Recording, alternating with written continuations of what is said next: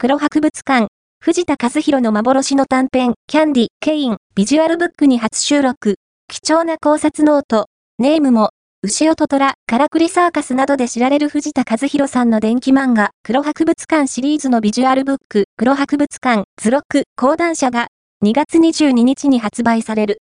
アイデアスケッチや、ストーリーの構想を記した考察ノート、原画ギャラリーなどを通して、創作の革新に迫る内容で、シリーズ唯一の短編、キャンディ、ケインが掲載される。モーニング、同2018年2.3合併号で発表されて以来、これまでコミックスに収録されていなかった幻の短編で、書籍に初めて収録される。